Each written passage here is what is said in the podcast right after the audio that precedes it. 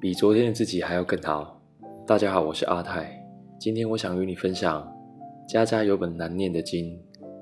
今天这集我并没有打算定出一个能让你学习到的内容，我只想与你分享《家家有本难念的经》，而我是如何面对和应付的。我都叫自己是一位叛徒，俗称违规仔。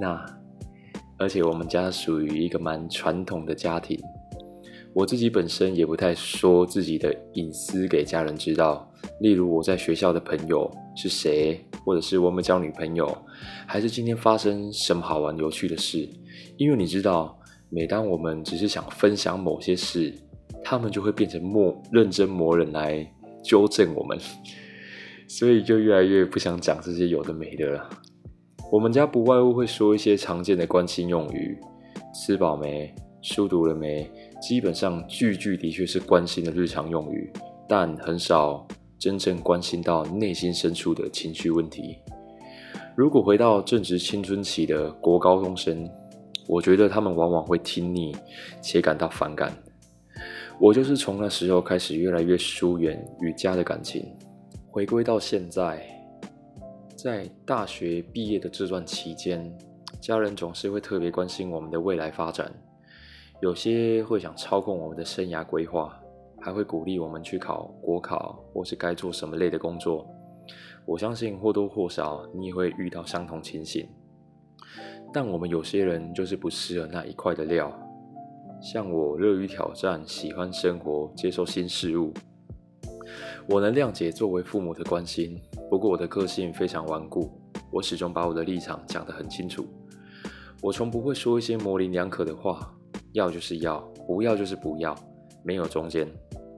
有一本书里面分享说，你如果不为自己做选择，那别人就会帮你做选择。没错耶，这样想起来，日常生活中常常不知道要吃什么，然后就会被朋友带去一间很难吃的餐厅，不是啊？所以，我们得先了解自己的界限在哪，这样东西到底是不是我想要的，才能在做选择的时候清楚的回答要或不要。我喜欢音乐，喜欢这两个字或许不足以形容我的热情，但我们家族没有一人是从事相关音乐的工作，且我也知道音乐本身就是一条非常艰辛的路。于是我得靠自己规划任何能学习的东西，要学习的东西，不得不说，都是我自己花在外兼课的钱，然后再拿去把那些钱学习其他我想学的东西。相信自己的选择，即便被家人打枪，我并不怪他们，毕竟他们不是这个领域的人。我给自己几年的时间努力，我希望在听这个节目的你，如果你正在被家人或身边朋友施压，做不是属于你想做的事，请是记得坚持你的选择，因为青春就这么一次，努力的绽放，即使失败了，我们也会毫无怨悔。至于我跟家人的感情慢慢有点回温的状况，要从高中准备要上大学的那一阵子，那段时间我不断问自己说，到底要如何跟家人相处？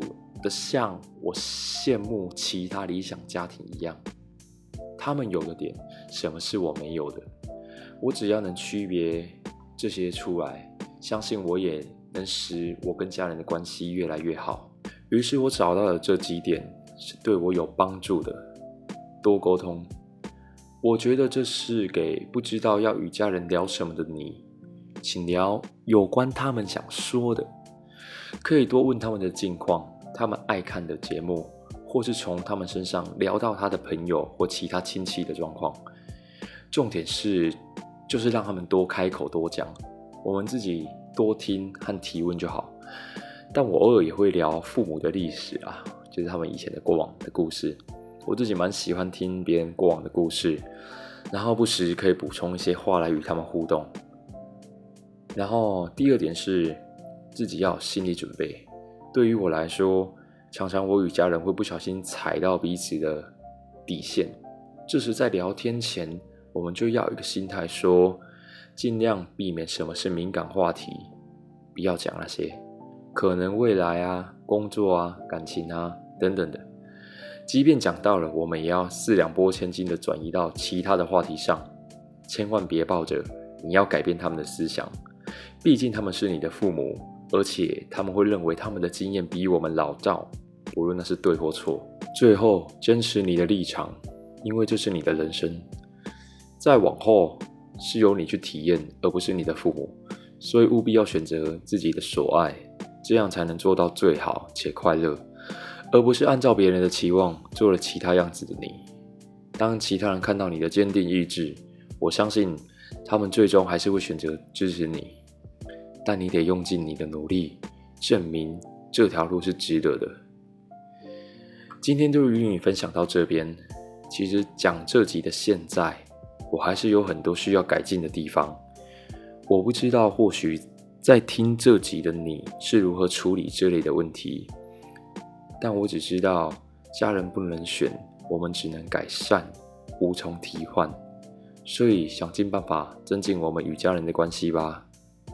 欢迎你分享你的经历给我，因为 彼此进步。